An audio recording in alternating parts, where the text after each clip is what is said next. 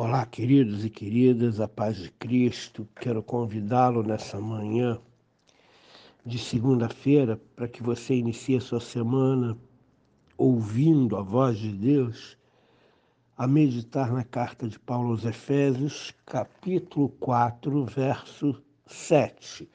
O nosso texto por inteiro é o capítulo 4, verso 7 até o verso 16 mas existem muitas informações aqui. E este texto é um daqueles textos importantes que Paulo fala das consequências da unidade da igreja promovida por Deus para o crescimento conjunto do corpo de Cristo. Então eu vou muito devagar nessa passagem.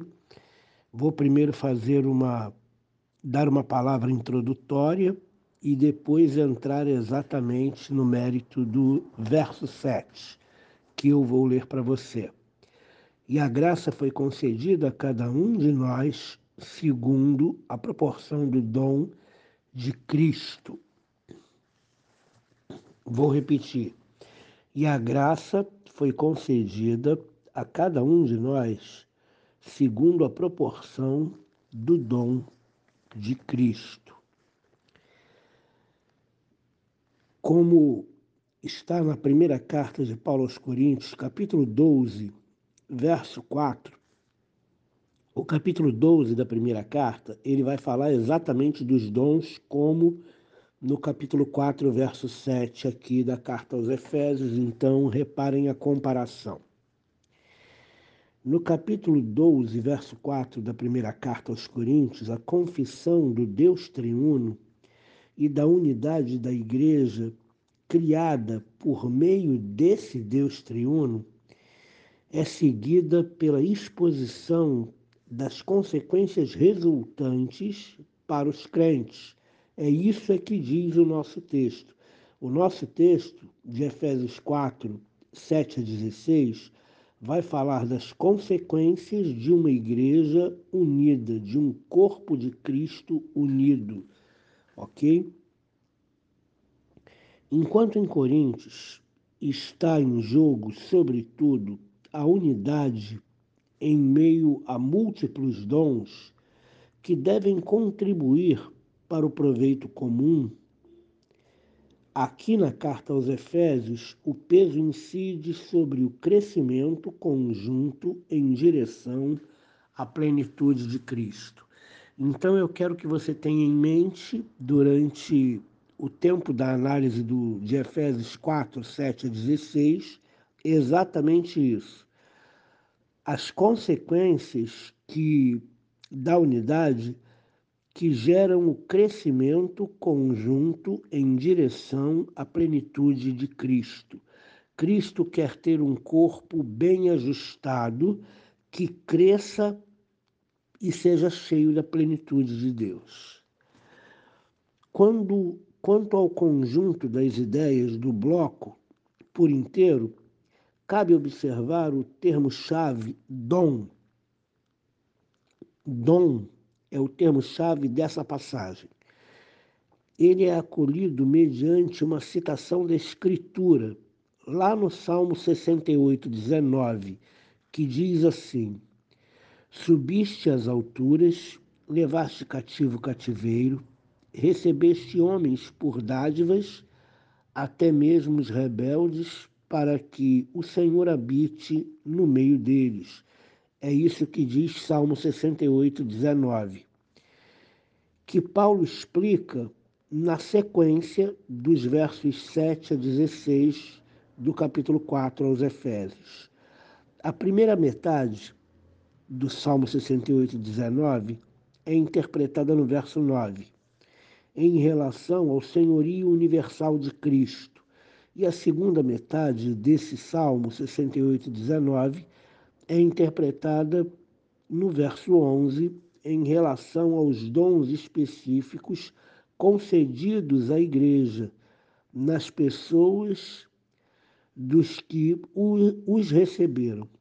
A função desses dons para a edificação do corpo e a tarefa de todos os membros para o crescimento conjunto em direção à plenitude de Deus são abordados nos versos de 12 a 16. Inicialmente, é produtivo comparar a formulação do versículo 7 do capítulo 4 da carta aos Efésios com 1 Coríntios, capítulo 12, verso 7. Efésios diz assim: A cada um de nós, porém, foi concedida a graça segundo a medida do dom de Cristo.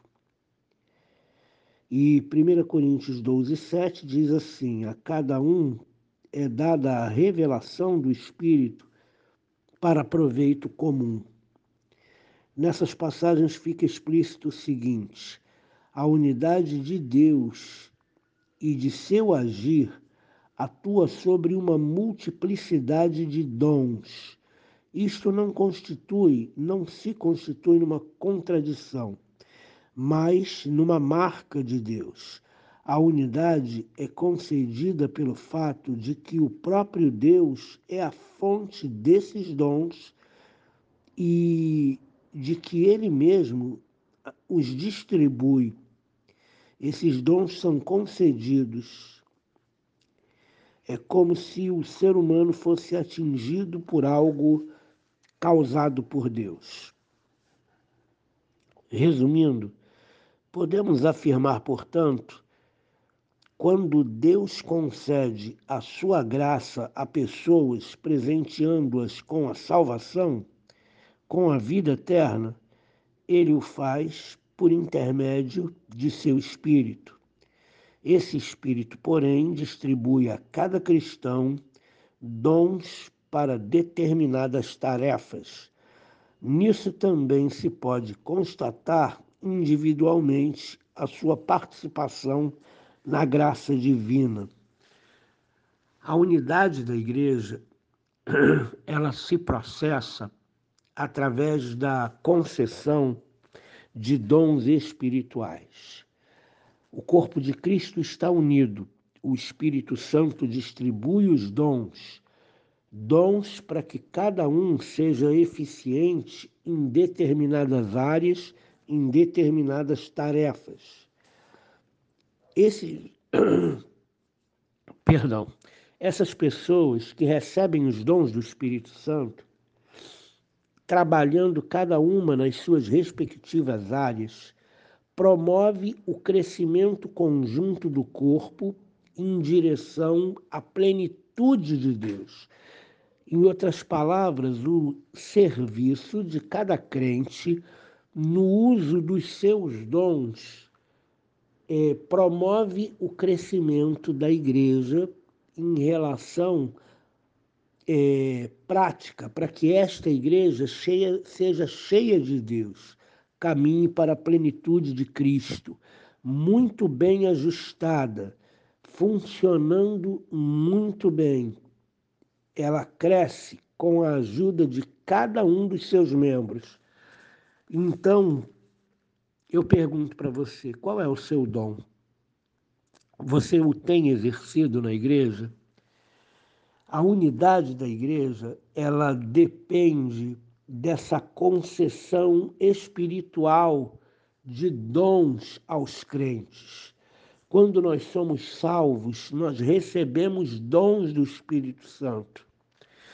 E repare, não é só o dom de línguas, não. O dom de línguas é apenas um dom. Existem múltiplos dons. E o Espírito Santo distribui os dons no meio da igreja sobre os crentes com muita sabedoria e perfeição. E aí eu pergunto para você: qual é o seu dom e a segunda pergunta que eu faço é que se você tem usado esse dom para promover o crescimento da igreja, o crescimento do corpo de Cristo em direção à plenitude de Deus. Essas são as duas perguntas que eu gostaria que você meditasse hoje. Passe o dia meditando qual é o meu dom, e eu tenho usado o meu dom para o crescimento da igreja em direção à plenitude de Cristo, porque a igreja, queridos, o corpo de Cristo unido, é um corpo de Cristo bem ajustado, cada um operando no seu dom, cada um fazendo o melhor dentro da capacitação que o Espírito Santo lhe concedeu.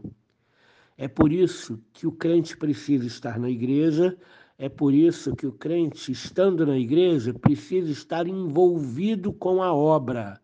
Não adianta estar na igreja e só sentar no banco e levantar quando acaba o culto e ir embora para casa. Cada crente tem um dom e tem um papel a ser exercido no corpo, para que o corpo se robusteça, para que o corpo cresça, para que o corpo cresça em número e cresça espiritualmente em direção à plenitude de Cristo. E isso não de forma desordenada ou desalinhada, mas muito bem ajustada. Que você possa meditar no seu posicionamento no corpo de Cristo nessa manhã de segunda-feira. Que você possa pensar nos dons que o Espírito Santo já concedeu a você e se você tem usado esses dons para a glória de Deus, para o crescimento do corpo. Deus abençoe você em nome de Jesus. Senhor Deus, nos ajuda a encontrar o nosso lugar no corpo de Cristo. Sabemos que o Senhor nos concedeu dons. Também sabemos que muita gente sequer se deu conta de qual é o seu dom ou, ou quais são os seus dons. Então, por favor, Senhor querido, nos ajuda.